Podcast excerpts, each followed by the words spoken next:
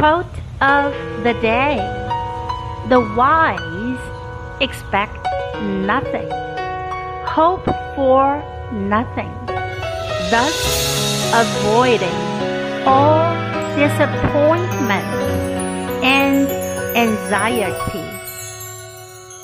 By Alexandra David-Néel。智者无所求，无所望。由此避免所有的失望和焦虑。